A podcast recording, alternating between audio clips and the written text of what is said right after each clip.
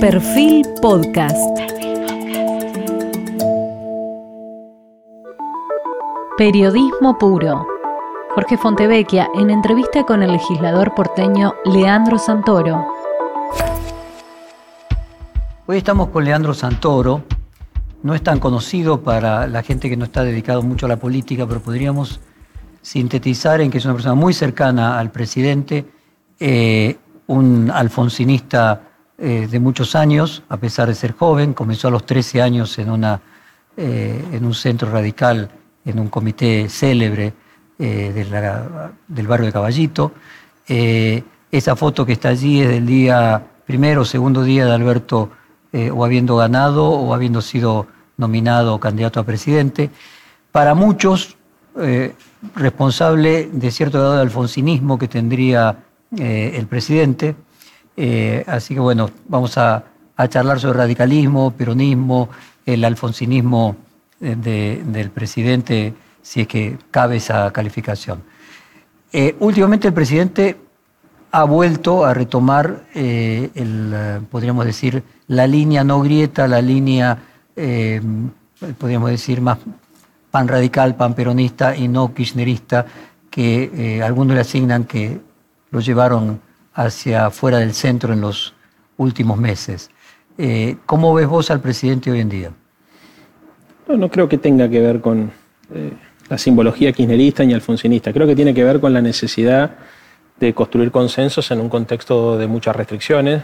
me parece que la sociedad argentina no, no, está dispuesta a bancarse peleas entre políticos. Es muy difícil sostener esa línea porque la política argentina se ha vuelto bastante agresiva y violenta, pero todos somos conscientes que en un contexto de tantas restricciones sociales, donde hay tantas angustias, tantas eh, situaciones de estrés por las cuales tiene que pasar la gente, por el encierro, por la crisis económica, por las dificultades de pensar el futuro, un presidente está obligado siempre a construir el consenso y está obligado a transitar una línea de acuerdo político. Creo que Alberto lo tiene presente la política argentina es compleja, por más que vos tengas ese objetivo estratégico, muchas veces eh, la cosa se puede complicar, pero siempre está la tentación, digamos, de, o la, responsabilidad más que la tentación de volver al, camino del diálogo y del consenso. Algunos comparan al presidente con el personaje de Woody Allen, ese Leonard Selig, eh, que cambiaba de personalidad adaptándose al medio en que se desenvuelve dependiendo del contexto y se mimetizaba con quien lo acompañaba. Mm. ¿Quién es Alberto Fernández? ¿Cómo tuvieras que explicarle a alguien bien en el extranjero y te pregunta quién es Alberto Fernández? Es un peronista pragmático, con mucha sensibilidad social, formado en la cultura hippie, que tiene vocación de empatizar con la sociedad y siempre con una perspectiva de mirar la realidad desde el punto de vista del que menos tiene, del que más sufre, y que entiende que en la Argentina la construcción de poder implica eh, el desarrollo de ciertas destrezas que a veces pueden parecer eh, esto que estás describiendo vos, ¿no es cierto? Eh, una situación ambigua en términos de, algunas definiciones, pero si te pones a pensar eh, en las grandes definiciones, Alberto Fernández no ha cambiado nunca en términos de su defensa a los intereses populares, su mirada nacional de la política. Me parece a mí que es un hombre eh, que podría estar dentro de lo que podríamos denominar los líderes socialdemócratas o, progresistas de, cualquier país de, la Tierra. Déjame que comparta esta definición vulgata del síndrome Selig. Te voy a leer textualmente.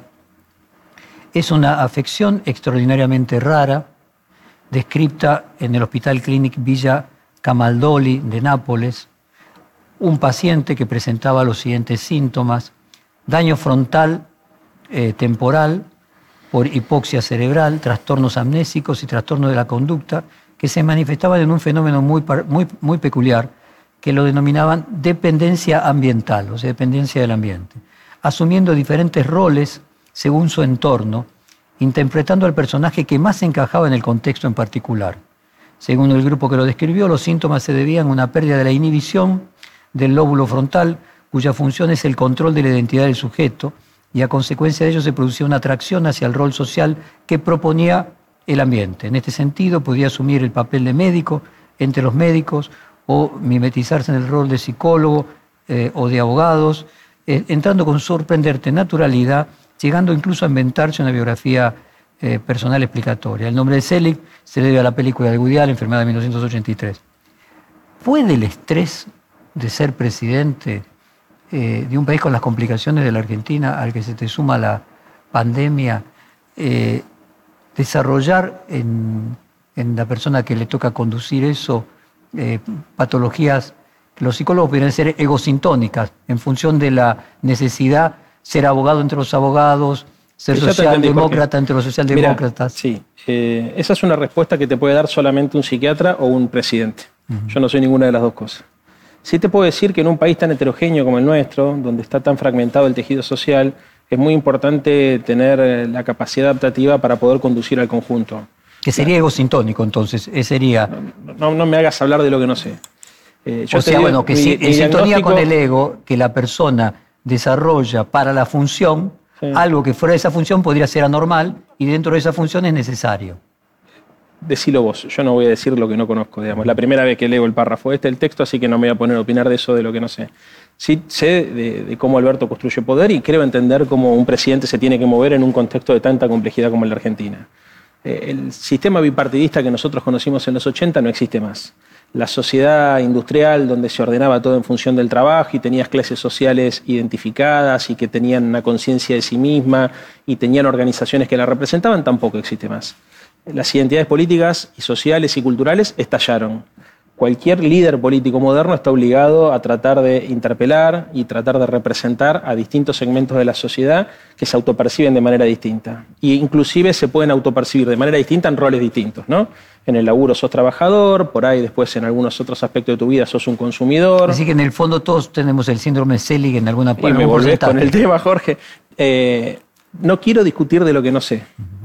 Eh, si vos sabes mucho más de psicología, siempre te veo y sé que es, no sé si afición o, lo has tomado de manera profesional, pero sabes de lo que hablar. Yo entiendo de política, soy politólogo, esa es mi formación de grado, creo entender de política y creo entender algunas cosas de macroeconomía y lo conozco al presidente y he tratado con varios presidentes. Desde ese lugar te puede resultar interesante a vos el reportaje, pero no me pongas a mí a que haga comparaciones con conceptos que me parece que tienen un grado de profundidad que merecen más estudio para poder avanzar en, su comparación. Eh, vos contaste en la revista Noticias cómo empezó tu relación con él. Voy a leerte un párrafo textual. Fue casual, crucé un tuit de esos tan habituales en el 2010-2011. Contestaba con mucha claridad conceptual. Me llamaba la atención que un jefe de gabinete tuviese tan pocos seguidores. Así que en uno de esos cruces le dije, ¿cómo sé que sos vos? y él me invitó a tomar un café. Así fue como una persona que no conocía, que solo había intercambiado opiniones por Twitter y no me tenía ni siquiera visto en televisión ni en el sistema político, ni formaba parte de su círculo de relaciones. De esa primera reunión generamos una relación que hasta hoy en día se mantiene eh, y de hecho vos fuiste uno de los primeros que pisó el departamento de Puerto Madero el 18 de marzo, cuando Cristina Fernández anunció que su jefe de gabinete iba a ser candidato a presidente. O sea, es una relación razonablemente nueva, tiene menos de una década eh, y muy cercana. ¿Te parece poco que yo diga nuevo una década? Eh, bueno, una persona como Alberto Fernández que tiene eh, seis décadas lo es. A mí lo que me pareció fabuloso es que el tipo le responde un pibe que no sabía quién era y lo invita a tomar un café asumiendo el riesgo de que le pueda pasar cualquier cosa, porque él sí era conocido. Ah, fue una conversación muy interesante y a partir de ahí obviamente mantuve la relación. Eh, habla de él, de su forma de ser. Y es, ahí yo creo que no cambió, al día de hoy es así. Hay algunas características centrales que, me parece que persisten en el tiempo. Una de esas eh, es la de estar pendiente de lo que le dicen los demás y tratar de ayudar al otro. Yo creo que hubo ahí una actitud muy noble de él, de tratar de contener un pibe que tenía inquietudes y darle explicaciones. Me parece que no sé si. A veces que a lo largo de los años fue mucho más que contener un pibe que tenía inquietudes. Porque reitero, no, aquella, aquella relación inicial, sí, yo después le conté, o sea, le conté a Alfonsín, yo tenía una, tú conservé y construí una, primero construí y después conservé una relación con Alfonsín durante mucho tiempo que me permitió compartir cumpleaños, reuniones, ir a comer una vez por semana, viajar con él. Y ese punto tal vez ayudó muchísimo porque Alberto siempre se sintió eh, muy, muy atraído por la figura de Alfonsín, lo conocía, lo trataba y seguramente eso ayudó a que el vínculo entre nosotros pudiera ser más, más sólido. ¿Es causa o consecuencia la, eh, podríamos decir, la fascinación de Alberto Fernández con Alfonsín en la relación con vos? Seguramente las dos cosas. Seguramente las dos cosas, como casi todo. O sea que al verte, eh, la última generación de de el más joven de los alfonsinistas, y la relación que vos tenías con Alfonsín le resultó atractivo a él. Y, útil, porque creo que muchas veces se dice que Alberto es un presidente alfonsinista. Alberto no es alfonsinista, se inspira en algunas ideas de Alfonsín, pero no tiene la misma concepción filosófica y política de Raúl. Tiene lecturas distintas de la realidad. Sin embargo, creo que el contexto en muchos puntos eh, se parece, porque el contexto donde a él le toca ser presidente es un contexto de muchas restricciones. Es un contexto donde, si bien es cierto que en términos institucionales la Argentina pareciera estar más sólida, eh, tenés restricciones financieras internacionales muy fuertes. Vos recordás, digamos, las presiones que tuvo Alfonsín con aquella crisis de la deuda, con tasas de más del 25%. No, nada más con un contexto del mundo. no, del continente, además. Alfonsín siempre decía, yo tenía que gobernar y vos mirabas el mapa y eran todas dictaduras. Hoy Alberto tiene que gobernar y hay algunas dictaduras y otros gobiernos ultraconservadores, también la tiene muy difícil.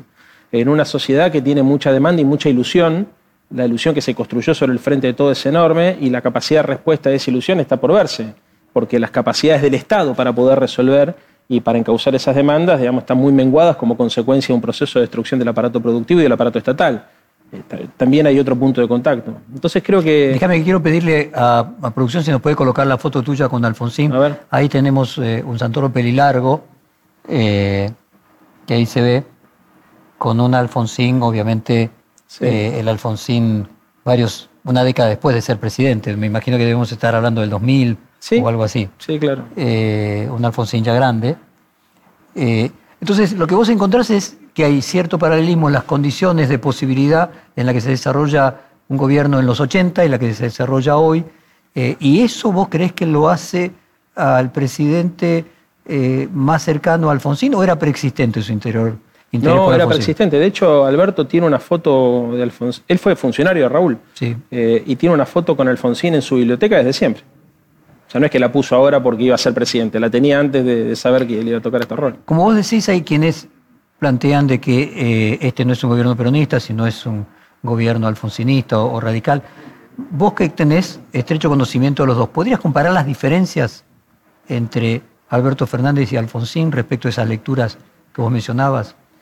Sí, eh, hay muchas diferencias en términos de, obviamente, de su lugar de origen. El radicalismo es una cultura también y te hace interpretar la realidad sociopolítica con, determinadas claves que son distintas a las que tienen los dirigentes peronistas. Eh, en segundo lugar, creo que eh, el peronismo además eh, te obliga a ejercer un tipo de liderazgo que es impensado en el radicalismo y en el radicalismo existe una suerte de lógica más liberal que es absolutamente impensada en el peronismo. O sea, podríamos decir uno era griego y otro era romano. ¿no? Hay una cosa ahí de, la concepción de la democracia, del, ejercicio del poder y de, la práctica política, eh, que tiene raíces comunes pero también muy distintas. ¿no? Y fundamentalmente también lo que encuentro es que el liderazgo de Alfonsín es un liderazgo que surge en un contexto muy diferente al liderazgo de Alberto. El liderazgo de Alfonsín surge primero con la muerte de Ricardo Balbín, segundo con una situación muy dramática como fue la guerra de la Malvinas, y tercero como consecuencia de una posición muy coherente en relación a la defensa irrestricta de los derechos humanos en un contexto donde no estaba tan claro que defender los derechos humanos sea muy importante. Y en el caso de Alberto Fernández me parece que aparece en otro contexto muy diferente, porque su Ricardo Balbín no solamente no está muerto, sino que está vivo y, lo nomina, ¿no? es Cristina, que es la líder natural del espacio. En segundo lugar, eh, su, relación con la sociedad es una relación que se construye de manera más, eh, más rápida, más violenta, más espontánea. Eh, lo de Alfonsín fue, fue, más de a poco, fue más de abajo hacia arriba. Y en tercer lugar, eh, los actores con los cuales Alberto tiene que construir poder y tiene que consensuar son distintos a los actores con los que tenía que consensuar Alfonsín. Y siempre, finalmente, las comparaciones históricas son odiosas porque son situaciones de operación y de, intervención social y política completamente distinta. Digamos, Ahora, él mismo, vos usaste la palabra socialdemócrata, él mismo se eh, definió en este reportaje como socialdemócrata, más influenciado por la cultura hippie, que vos también mencionaste, que las 20 verdades peronistas. ¿Se podría decir que el peronismo de Alberto Fernández es un peronismo más republicano, en esa idea socialdemócrata, que hay una fusión de algunos de los valores del radicalismo más liberales que son característicos de la socialdemocracia? Yo creo que el peronismo en su conjunto, antes de Alberto Fernández, había adquirido eh, muchos de los Cafiero, elementos. por ejemplo. Sí, claro. Y Alfonsín lo decía, lo solía decir como algo positivo, ¿no? O sea, que, el, radicalismo había logrado contagiar de algunas buenas prácticas al peronismo y el peronismo también logró, por lo menos hasta la muerte de Alfonsín, eh, contagiar de algunas buenas prácticas eh, al radicalismo. son partidos hermanos, digamos, o, primos hermanos, si querés. Eh, no sé si, el liderazgo de Alberto es un liderazgo típicamente, a ver, o si, el liderazgo de Alberto puede definir una identidad socialdemócrata en el peronismo, porque eh, el peronismo tiene una peculiaridad que el radicalismo no tenía para ser socialdemócrata, que era la relación con el movimiento obrero organizado. Eso a Alfonsín siempre le, partía la cabeza, decía, somos el único partido socialdemócrata que no tiene relación con el movimiento obrero. Más allá de que algunos malinterpreten el concepto socialdemócrata, vos Jorge sabés que en realidad son los partidos laboristas que inician su, acción social y política en el marco de las reivindicaciones sindicales y de ahí pasan a la política generalmente. Algunos en la Argentina utilizan el concepto de socialdemócrata como partido de tibios o como partido o como espacio partidario. O, últimamente de neoliberales. Sí, o, claro, o, excesivamente institucionalistas. es el caso de Guillermo Moreno, para sí, que yo no tengo una lectura completamente diferente de esa, ¿no? Eh, digo, cuando yo pienso eh, en la socialdemocracia, pienso en Willy Brandt y en Olaf Palme, por, ponerte un ejemplo, y yo creo que la mayoría de los que critican a los partidos socialdemócratas nunca leyeron nada de ninguno de los dos ni deben saber de su existencia, pero sin embargo, en el cliché de la política argentina... ¿Qué crees que quieren decir cuando dicen socialdemócrata peyorativamente? Creo que quieren decir que están disconformes con cierta falta de... ¿Es estético?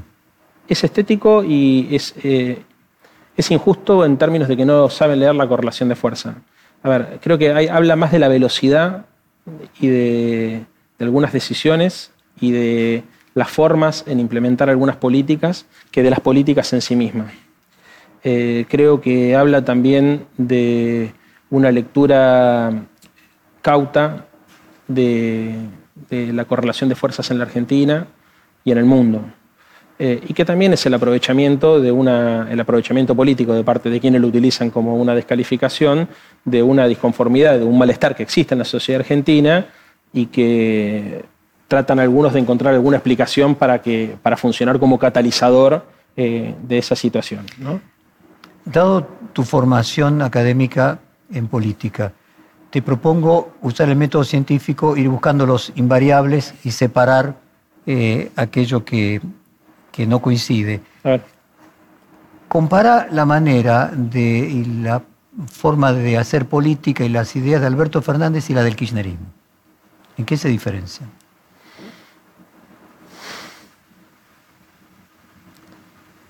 ¿Qué entendés por kirchnerismo, Jorge?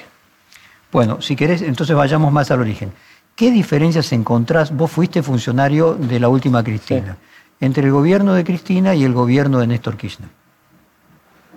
Eh, no, parece que la, gran diferencia es el contexto económico. Digamos, la macroeconomía fue completamente diferente. O sea, a Néstor Kirchner le tocó gobernar un país con el boom de los commodities, con una situación que favoreció muchísimo las políticas redistributivas y además con una oposición muy desmembrada. Eh, y el gobierno de Cristina se notó más el desgaste de por lo menos 8 o 10 años. Porque es que Néstor Kirchner hubiera hecho lo mismo que Cristina Kirchner en el 2014 y Cristina había hecho lo mismo que Néstor en el 2003. yo creo que sí.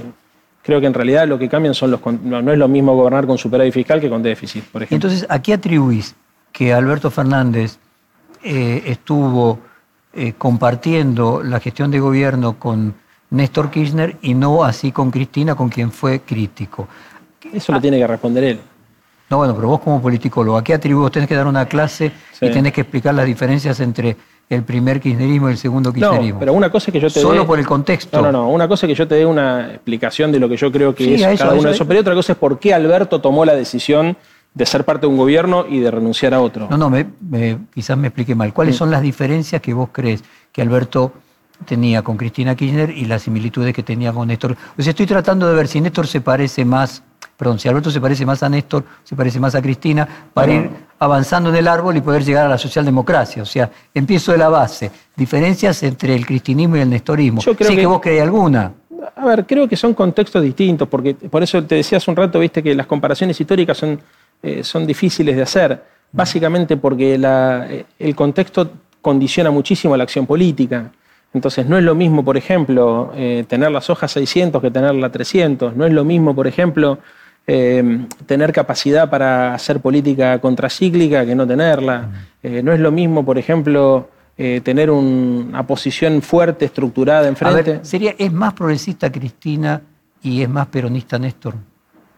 Mucha gente piensa que eso es así, pero lo que pasa es que también hay que tener cuidado con esas definiciones porque qué se interpreta por progresista, qué se interpreta por peronista, digamos, ¿no? Lamentablemente, uno de los problemas que tiene la política argentina es que la mayoría de los conceptos son polisémicos, hasta los básicos. Bueno, eh, todas, esto es una cuestión de lenguaje, diría Carnap, cada especialidad tiene su propia entonces vos de repente haces una caracterización y querés transmitir un concepto un significado y el lector o el televidente en este momento interpreta otro. Y, yo tengo que ser cuidadoso en eso porque eso sí tiene rebote y después cada uno interpreta lo que quiere y le da el significado que le parece, ¿no? ¿Vos dirías que es más socialdemócrata Cristina que Néstor? Puede ser que Cristina haya tenido una mirada más cosmopolita, eh, que tenga una mirada eh, más atenta de lo que pasaba en el mundo. Néstor tenía una mirada más local, más de la gestión del día a día. Eh, a Cristina, por lo que uno la conoce y la ha visto, disfruta más del debate ideológico y tiene esa mirada más... Más formada intelectualmente. de formación filosófica y parecería que Néstor, yo no lo conocí, tenía una formación más de corte económico y de político práctico, ¿no? Ahora, si uno priori parecería que Alberto Fernández tendría que haber entendido mejor con Cristina Kirchner y con Néstor Kirchner. Sí, pero también ahí entra mucho la dimensión emocional, afectiva, las relaciones humanas. En política tienen un, un papel mucho más importante del que se cree, digamos, en el laboratorio, ¿no? O sea, cuando vos analizás, che, ¿por qué esto funciona y esto no? Y a veces la química personal tiene que ver. O sea, si vos te entendés con una persona podés funcionar aunque pienses distinto. Si uno encuentra una línea, por ejemplo, Néstor Kirchner más peronista, Cristina eh, más socialdemócrata, más cosmopolita y Alberto Fernández más aún. ¿Es una línea correcta encontrada allí como si fuera una antropología de capas geológicas, de generaciones, de entender el peronismo? Lo que pasa es que Alberto, una cosa es cómo tiene constituida la cabeza Alberto y otra cosa es cómo Alberto será recordado en la historia. Y estos reportajes quedan, Jorge. Entonces, yo no quiero que dentro de un tiempo tenga una definición y no la pueda refrendar. O sea, Alberto Fernández será lo que su gestión de gobierno sea, no lo que su cabeza pretenda que sea. Y esto es un tema. O sea, y eso está muy. Le pasamos a cosas de la historia que ya son inmodificables. Entre la mirada de Alfonsín y la mirada de Perón, ¿qué punto de divergencia encontrás? ¿Qué punto de coincidencia encontrás? Y Alfonsín te hubiese dicho. Eh, que el, peronismo bregaba por las, libertades sociales, pero tenía una actitud esquiva frente a las libertades políticas y las libertades civiles, mientras que el radicalismo bregaba por las libertades civiles y, las libertades eh, políticas, pero tenía posiciones ambiguas por su interna partidaria tradicional en relación a las libertades sociales ¿no? y a los derechos sociales. Y que eso con el tiempo se, se fue confluyendo en esta eh, simbiosis que te planteaba al, principio del reportaje. Eh, y creo que hubiese hecho también una distinción clara en términos de cómo cada uno siente el poder, en términos de cómo se construye y cómo se ejerce. O sea, en la medida que el peronismo se hace más republicano y el radicalismo divide entre el progresismo eh, de otra parte del radicalismo más conservador, ese radicalismo progresista y ese peronismo republicano confluyen en una similitud y el, que los unifica. Y, el, y la parte más liberal, más salviarista, más antipersonalista del radicalismo, eh, empieza a confluir con los sectores más conservadores y claro, exactamente, eso reconfigura el, escenario político y construye una suerte de diferentismo. Y así como eso reconfigura el escenario político dentro del, radicalismo, donde pareciera haber estos dos sectores eh, que encuentran su cauce ¿Podrá pasar lo mismo con el peronismo, que bueno, es un partido más joven que el radicalismo, pero que también tiene las mismas circunstancias de que tiene, si vos querés, una ala conservadora y una ala más progresista, que en su origen aparecía aglutinada y progresivamente en el devenir del tiempo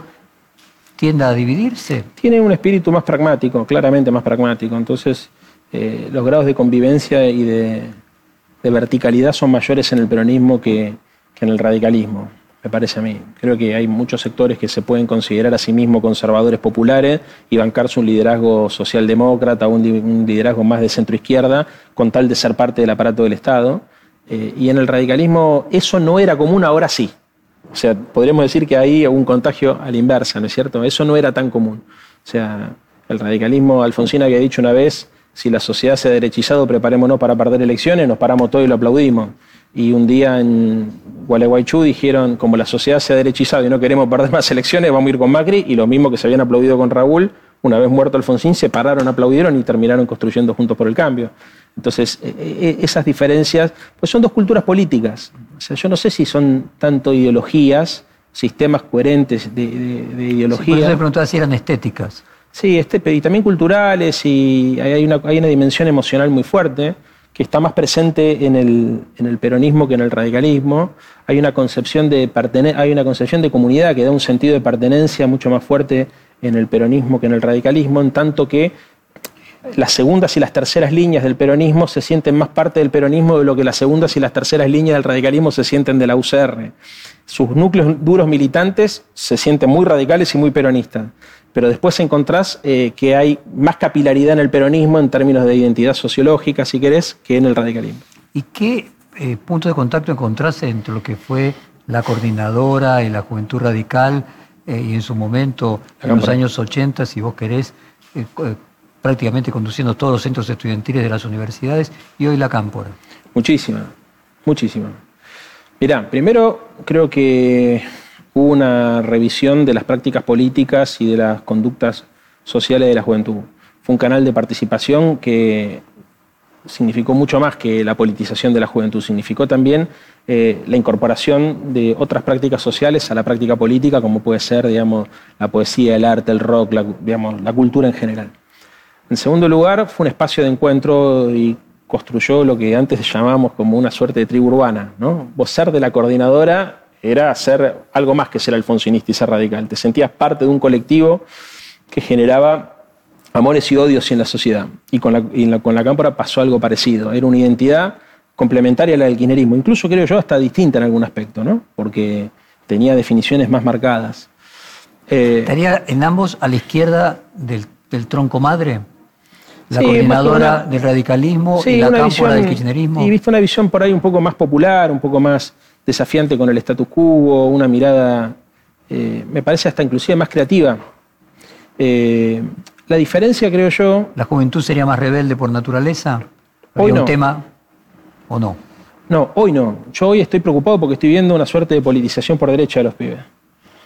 Eh, para mí hubo un cambio entre 2010 y 2015, el primer lustro de la década. Bueno, pero primero si analizamos en el caso de la coordinadora y la, no, muchas cosas. Mira, ¿sabes que tenía también, eh, Jorge, que es muy importante? Una ética militante.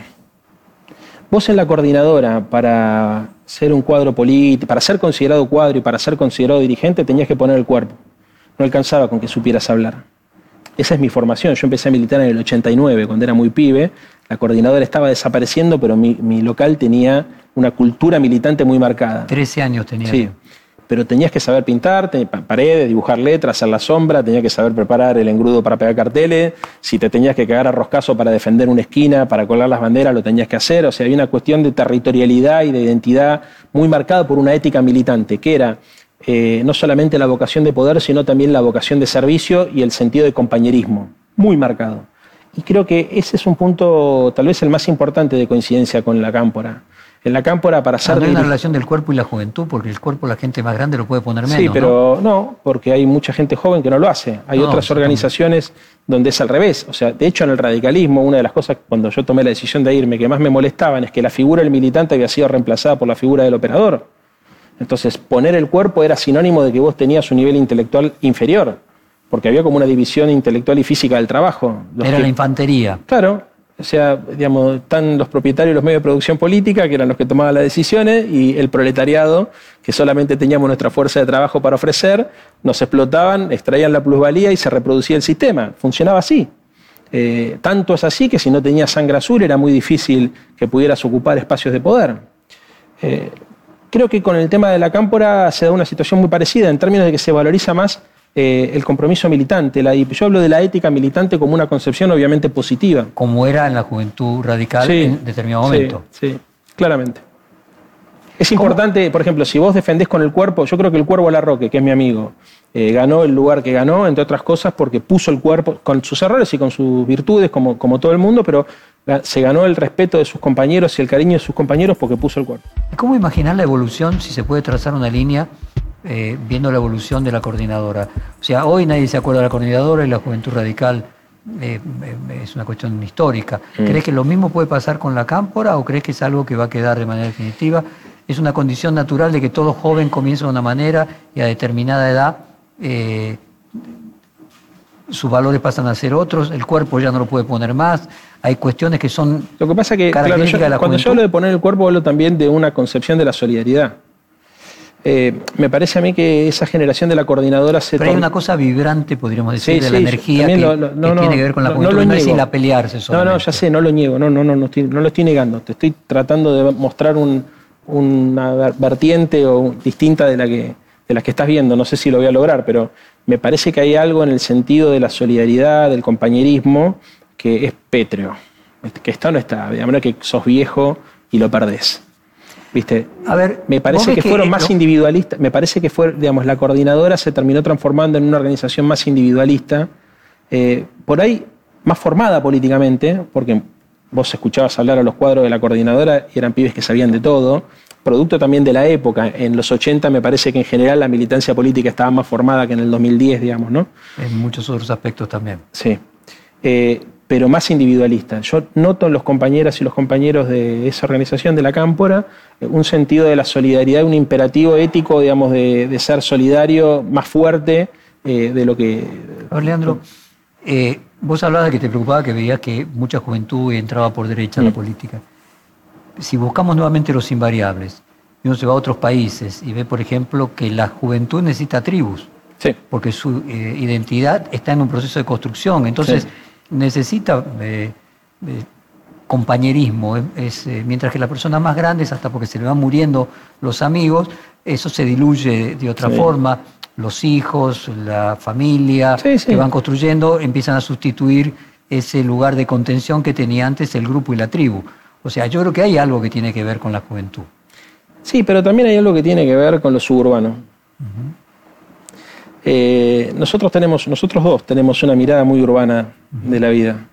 En el interior es muy común que vos tenés familia, tenés hijos, tenés responsabilidades, pero los sábados a la tarde te vas al club a jugar al dominó, a tomarte algo con los muchachos. No importa si tenés 60 años. Hay un sentido de comunidad que está más presente. Eh, y yo creo que, que en la cámpora hay algo que tiene que ver con el Creo que en la política en general, porque también existen el radical. Hay reservorios de, sentidos comunitarios, eh, identidades comunitarias en la política. Déjame eh, que te cuente respecto de esta fusión de, culturas, de, estéticas y de éticas. Mm.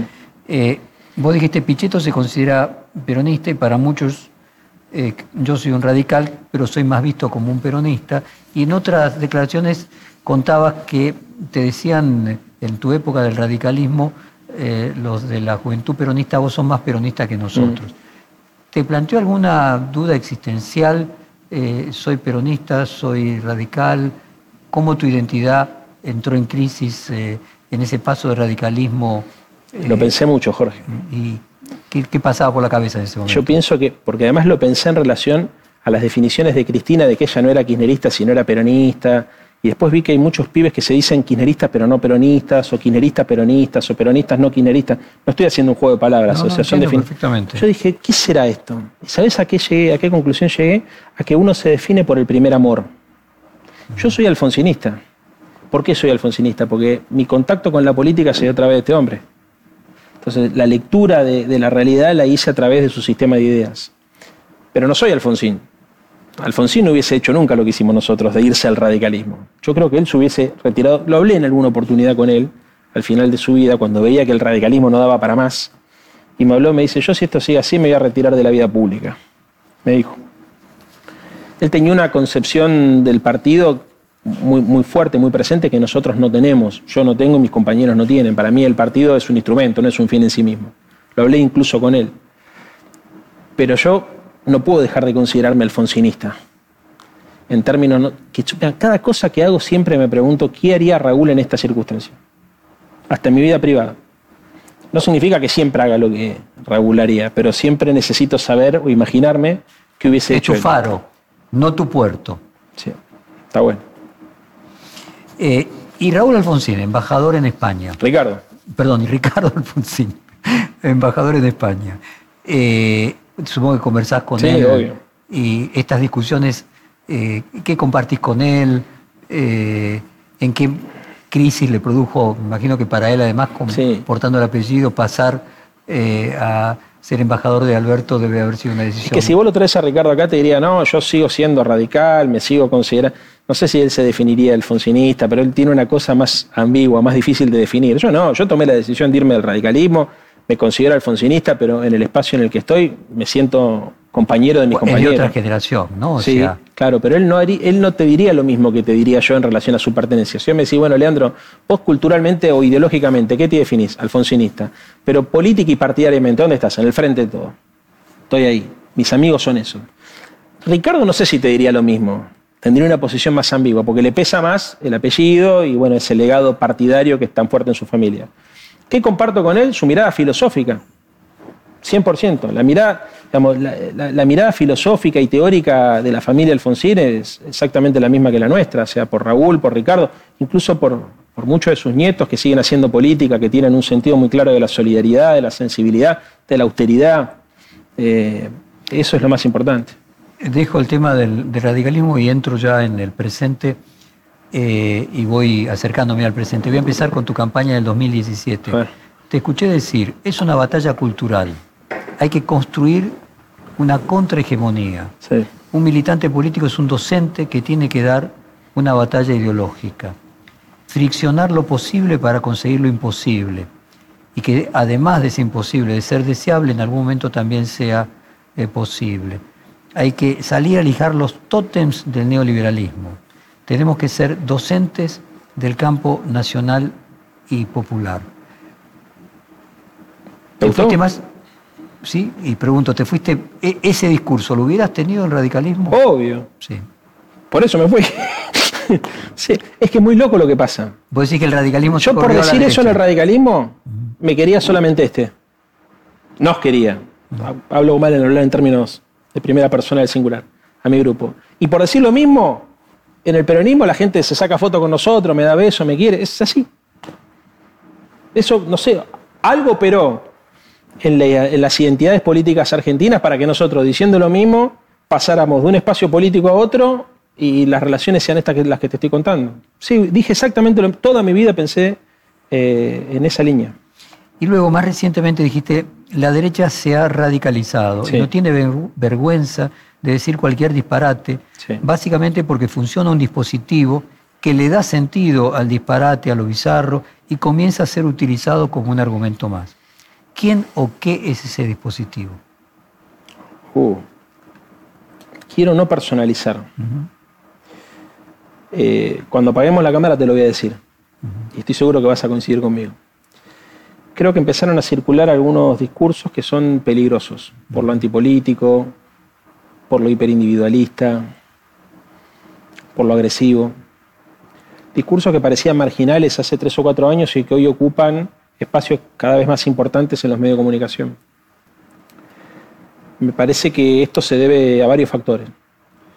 El primero, a una suerte de twitterización de la política argentina. Las reglas de juego de la red social pasaron a la política grande.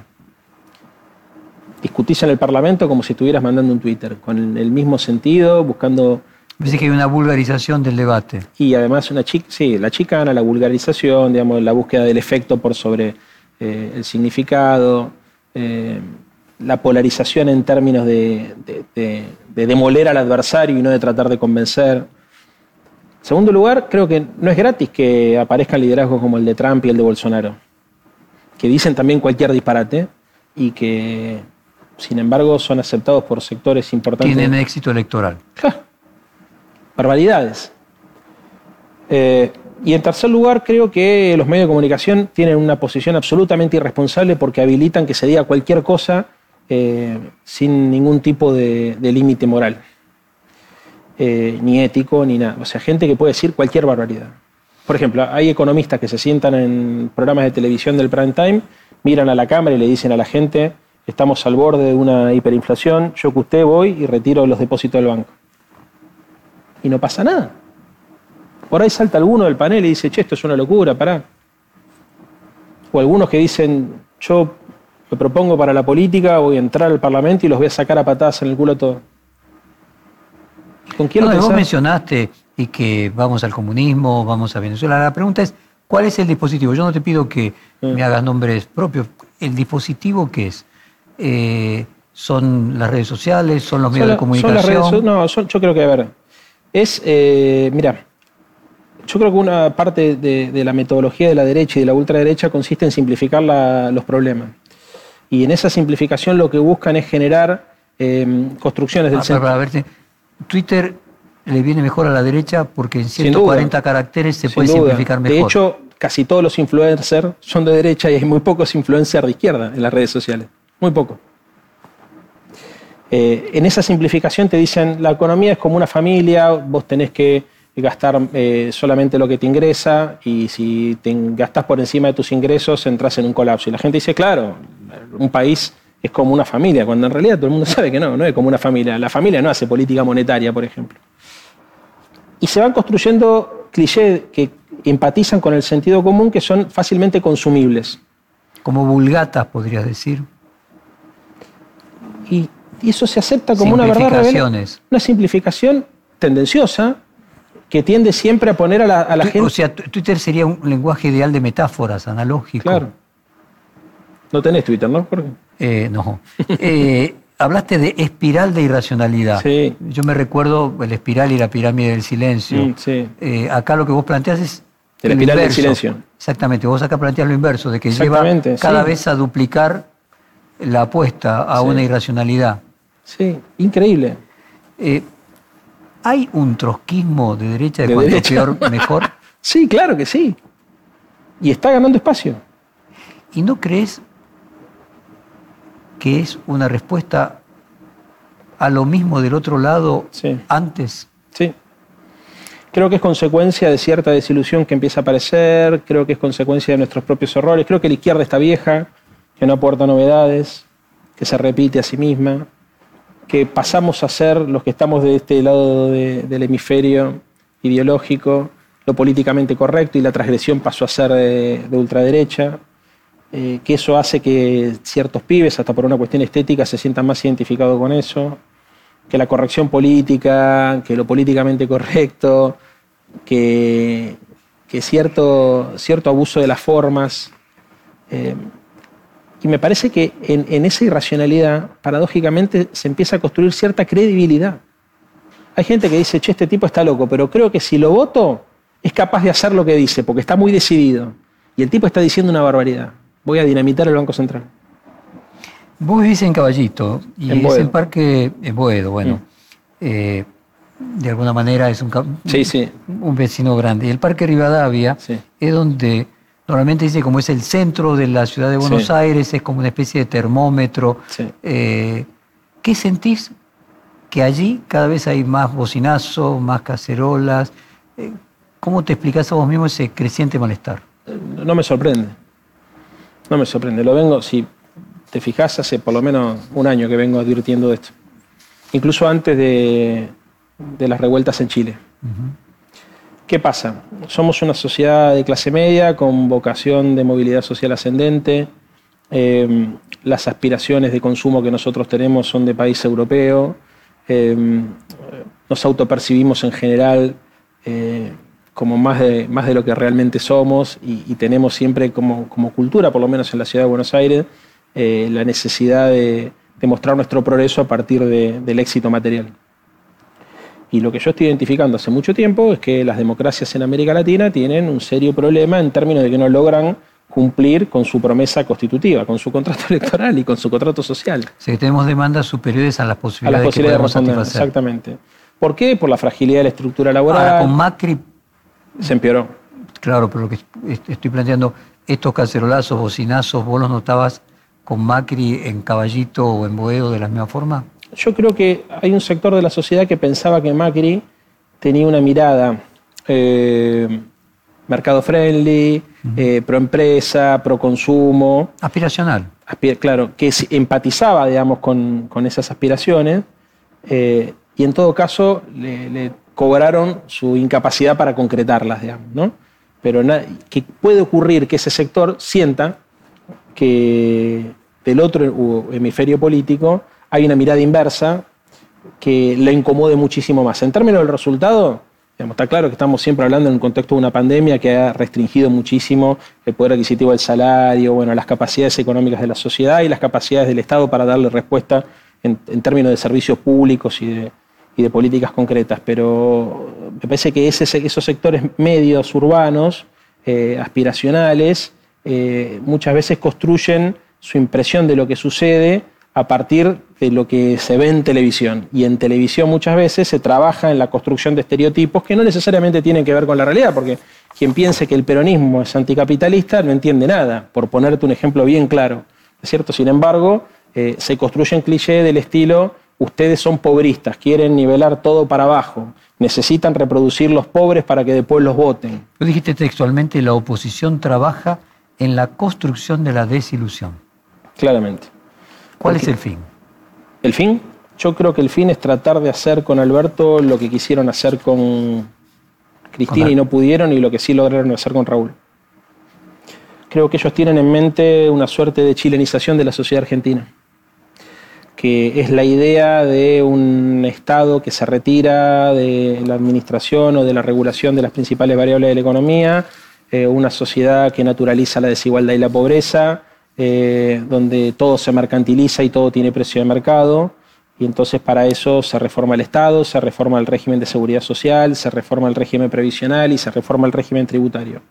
Ahora, ¿cuál es el problema que encontraron? Que existía, cuando quisieron hacer eso durante el gobierno de, Macri, que existía movimiento obrero, que existía Cristina, que existía Quinerismo, que entonces no podían avanzar en esas reformas. Ellos lograron reformar... Ahora, perdóname, esa mirada mm. que se lo acusa de neoliberal, más allá de lo discutible que por lo menos para mí resulta, no parece una estrategia posible, porque eso fue en los años 70.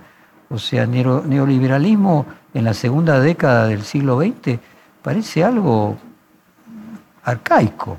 Claro. De hecho, yo creo que uno de los problemas es que el recetario... O lo que crees que creen eso. Yo creo que hay un sector de la política argentina que cree que el problema... No que quiere convertirse en socialdemócrata. No, no, creo que hay un sector de la política argentina que cree que el problema es el peronismo y el movimiento obrero, que es lo que imposibilita generar algunas transformaciones pro mercado. Dijiste que le molestaba, que eh, asociaban el peronismo con los pobres y el Estado, que eran las dos cosas que le molestaban. Entonces, ¿qué es lo que buscan? Deslegitimar al gobierno para, en la expectativa de un próximo turno electoral, ganar las elecciones y disciplinar la sociedad y hacer lo que hicieron con Menem, cirugía mayor. Hubiese sido impensado eh, el programa de, la convertibilidad y bueno, el programa que llevó adelante Menem a partir de alguna de las ideas del consenso de Washington si no hubiese sido eh, el menemismo hijo también de la hiperinflación y del golpe de mercado que sufrió Alfonsín. Bueno, pero Menem al lado de Macri, eh, no sé, es un magna cum sí, sí. Bueno, pero, a ver, yo creo que hay una construcción cultural, ideológica, que utilizó a Macri. todos los defectos y desastres de Menem. Sí, sí, era mejor Menem, claramente, sí, sí, porque además Menem trabajaba de político y Macri aparentemente no. Pero para a ver si se entiende lo que quiero decir. Eh, Macri transformó los instrumentos flexibles, no logró transformar los instrumentos rígidos, que es lo que la derecha dura le reclama. Vos no, no pudiste hacer las transformaciones de fondo. O'Donnell diría que hubo un empate hegemónico. ¿no? Él no pudo transformar, nosotros no pudimos conservar algunas cosas, quedamos empatados. Vos me preguntás cuál es la intención de la derecha. La intención de la derecha básicamente es meter presa a Cristina, destruir el kinerismo, destruir y desmembrar la CGT, y si no la pueden destruir y desmembrarla, por lo menos comprar a sus principales dirigentes. ¿Para qué? Para llevar adelante políticas que ellos creen que en la Argentina, porque existe una sociedad civil fuerte, no se puede aplicar. ¿Cuál es el objetivo que tienen? Una sociedad como la chilena donde la seguridad, la educación, la salud, está todo privatizado, donde la sociedad naturaliza esa situación de desigualdad y donde el nivel de, legitimidad política para la represión es mayor. ¿Te parece que es justo decir que eso quiere la oposición o solo un pedacito de la No, solo un pedacito. Bueno, seguimos con Leandro Santoro y quería hacer una aclaración respecto... Sí, porque estuviste, fuiste más justo vos que yo en este sentido, porque a veces uno en la vocación de comunicar y de poder esquematizar las cosas para comunicar, comete injusticias. Y toda generalización es una injusticia. Yo lo que identifico es que el núcleo duro, la minoría intensa que trata de ponerle identidad a la oposición es la que construye en esta dirección. Ahora, no significa que toda la oposición tenga este programa.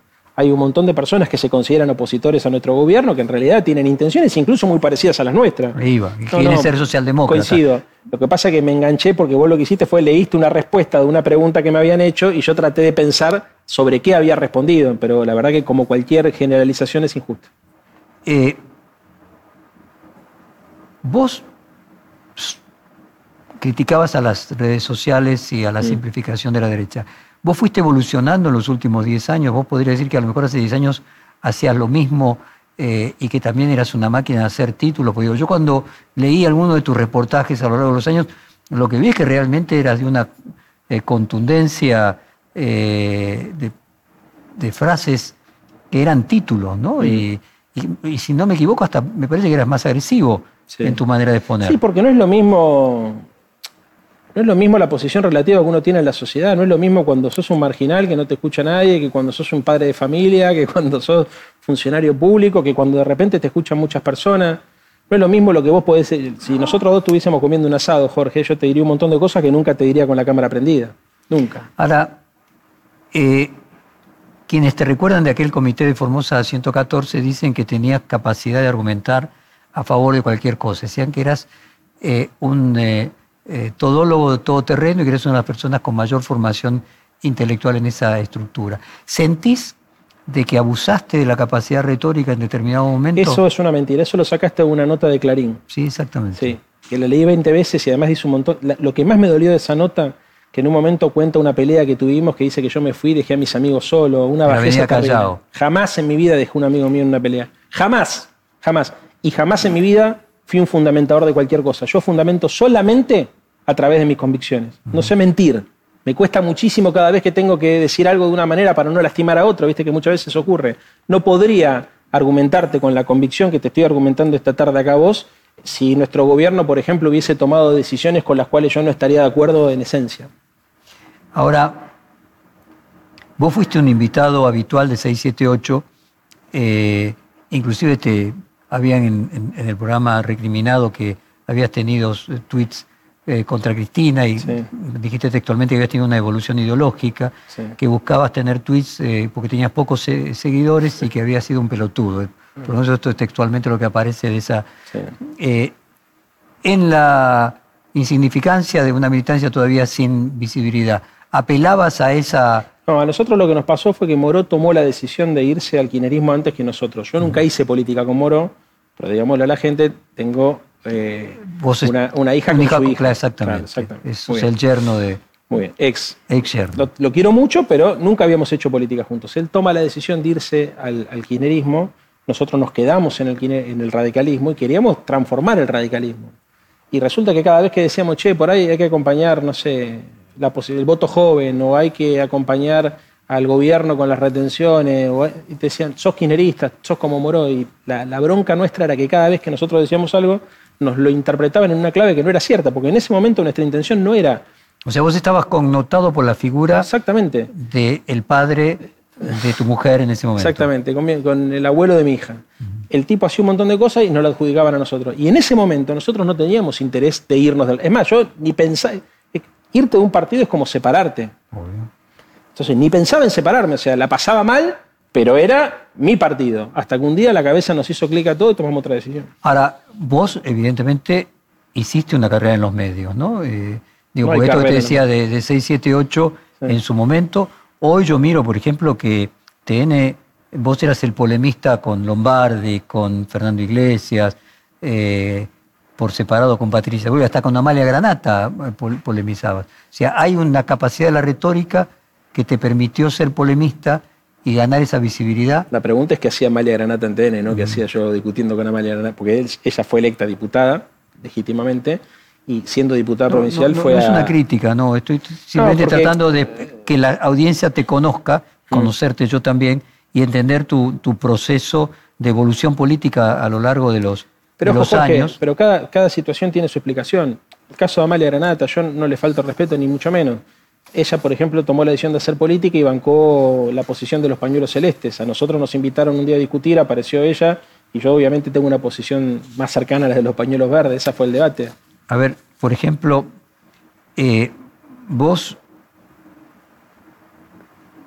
saliste a defender a Alberto Fernández a lo largo de estos eh, meses, muchas veces más que sus propios ministros. Eh, digo, en cada una de las acciones controversiales, yo lo que veo es que vos sos eh, quien le pone verbo a la acción de, gobierno. Es que es un error pensar que yo lo defiendo Alberto. Si la presidenta fuese Cristina haría exactamente lo mismo. Yo defiendo mi espacio político. Y cuando no entiendo de qué se trata una medida, o cuando la entiendo superficialmente porque la leí en los diarios, lo que trato de hacer es explicar el contexto en el cual eh, esa medida es tomada. ¿Entiendes? pero mi, rol ahí no es sería defender cualquier posición. Seguro que no estás influido por la emoción eh, oficialista. Mira, te voy a leer eh, un temita chiquito, que ah. es el tema de educación. 4 de septiembre, tuiteaste, se entiende por qué está mal abrir los colegios para usarlos en ciberaulas para alumnos de los barrios pobres de la ciudad, porque en Francia cerraron 22 colegios. Mm se abrieron 40.000 colegios en mm. Francia. Vos mencionabas que se cerraron 22. Habrá sido una noticia ese día, seguro. Claro, bueno, pero digo, vos tenés la suficiente información como para darte cuenta que 22 colegios en un país del tamaño de Francia.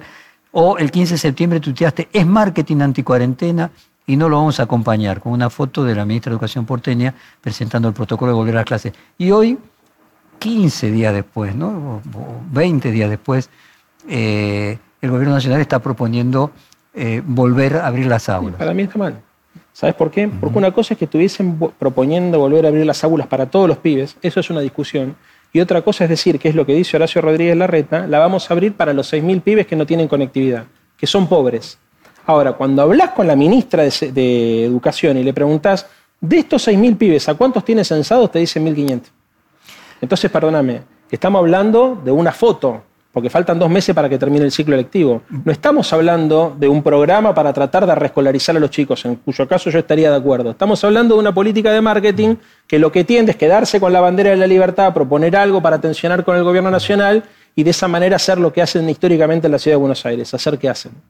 Me estaba acordando de ética y heurística y las 37 estratagemas para en una discusión siempre tener razón. Mm. Obviamente uno puede tomar partes y decir, en, en cualquier circunstancia, uno es un polemista, puede debatir sin, eh, eh, sin límite. Y pregunto, ¿tu adversario es Horacio Rodríguez Larreta? No. Eh, digo, vos fuiste candidato a vicejefe de gobierno compitiendo con él. ¿cuál, qué, visión tenés de, de Rodríguez Larreta? Ese es un funcionario eficiente para administrar lo que existe, con dificultades para elevar el piso de lo posible creo que en algunas oportunidades eh, se presenta como intendente y en otras como gobernador. Que la ciudad de Buenos Aires tiene... Es Celic también como... Tiene el síndrome Celic también. No, no sé, eso vos lo decís, Jorge. No, no voy a entrar. Realmente. Ni cuando no me conviene ni cuando me conviene. Pero mi adversario no es Horacio Rodríguez. Yo con Horacio Rodríguez Larreta podría charlar. O sea, mi adversario en realidad es un sistema de ideas. O sea, yo, la, adversidad en términos políticos la planteo siempre en términos ideológicos, no en términos personales. El peronismo porteño es distinto al resto del peronismo y voy a hacer un prólogo para concluir la pregunta, en el sentido de que es el único lugar donde el peronismo mayoritariamente pierde. Mm. Eh, al punto que creo que salieron terceros, si no recuerdo mal, en las PASO. No, segundo. Segundo. Mm. ¿Y en las PASO? No sé, sumado segundo. El año, eh, la última elección salimos segundo, la anterior salimos tercero. Ahí, ahí va. Mm. Eh, digo, debe ser el único lugar donde el peronismo puede salir mm. tercero. Eh, ¿Genera eso una cultura distinta del peronismo porteño al peronismo del resto del país? Eso te lo tienen que responder los peronistas. porque también no, yo vos fuiste candidato. Sí, pero yo tengo que ser por, frente para la victoria. Pero, por eso. Pero las palabras son polisémicas y lo que yo entiendo lo que me preguntás, pero después esto puesto en el papel puede interpretarse de otra manera. O sea, yo soy respetuoso. Yo formo parte de un frente. Si me preguntás por el frente es otra cosa. Me hablas del peronismo, parece un detalle menor, pero yo lo tengo ¿Vos no sentís, no te sentís identificado con la identidad peronista? Sí, claro que sí, pero también soy respetuoso. Y es distinta esa identidad peronista. Estoy hablando de Alberto fundamentalmente, ¿no? que es eh, peronista de, porteño. Mi pregunta es si esa adversidad, que no es la que normalmente ha tenido el peronismo del resto del país, construye una cultura distinta, una estética distinta. Tratando de entender la, identidad, las diferentes particularidades de la identidad. El peronismo también es difícil decir, bueno, el peronismo porteño tiene esta identidad. Hay distintos sectores, distintos grupos, no es lo mismo el peronismo de origen sindical que el peronismo de origen territorial. Eh, los líderes del peronismo de la ciudad de Buenos Aires tienen particularidades muy, muy distintas entre sí. Vos me preguntás, a ver, yo entiendo ahí algo que, bueno, ¿cuál es el efecto de la derrota electoral en la cultura política? Si eso puede plantear o no puede plantear determinadas conductas políticas, por ejemplo, en el marco de los acuerdos con otros partidos. O aprender de la derrota e incorporar eh, características del triunfador. Claro. Aquello de que en una discusión gana el que pierde porque se lleva la razón de que gana, ¿no? Mira, insisto, yo creo que hay que construir un frente con anclaje en el peronismo, cuya columna vertebral es el peronismo, pero que tiene que ser más amplio que el peronismo, si no, no se puede ganar la ciudad de Buenos Aires. Y para eso hay que tratar de articular distintos sectores. La política hoy es articulación. Eh, yo no provengo de la cultura peronista, me siento, me siento acobijado por el peronismo. A mí el peronismo me abrazó y soy muy respetuoso de ello. Entonces tengo que tener cuidado a la hora de caracterizarlo porque sé que puede herir susceptibilidades y no me interesa herir susceptibilidades. Entonces seguís siendo un inmigrante dentro de ese territorio. Soy como, claro, soy un primo, el ejemplo que pongo es, éramos primos hermanos, a mí se me quemó la casa y me dijeron, vení, acá tenés una pieza. Eso puede ser lo que haya hecho que vos no tuvieras un cargo importante, dicen que se te ofreció eh, una secretaría, una subsecretaría que la rechazaste, vos negaste.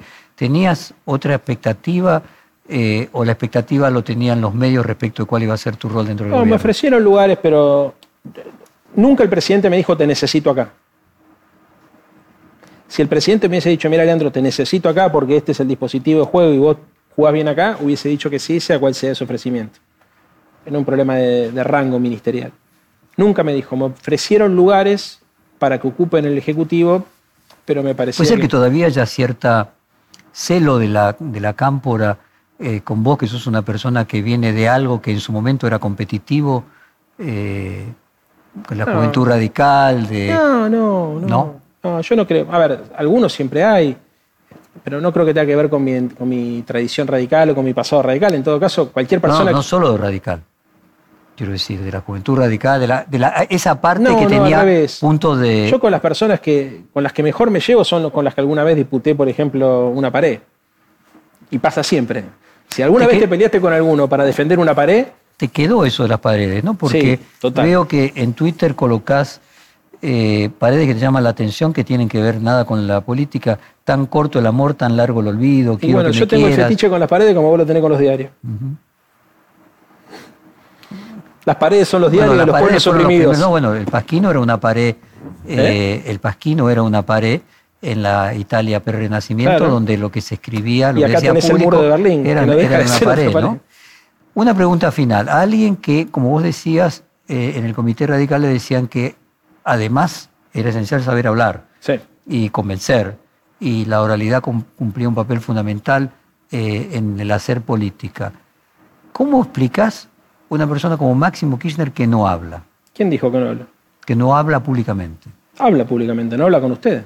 No, no habla con los medios de comunicación que son no sé, para decirlo de alguna manera, la gran parte de la comunicación pública. no, no sé si son la gran parte hoy. Él se comunica de otra forma. Es una, a ver, obviamente no es el canal que yo utilizo para comunicarme, pero Máximo habla en la Cámara de Diputados y los videos de Máximo lo ven 500.000 personas, un millón de personas.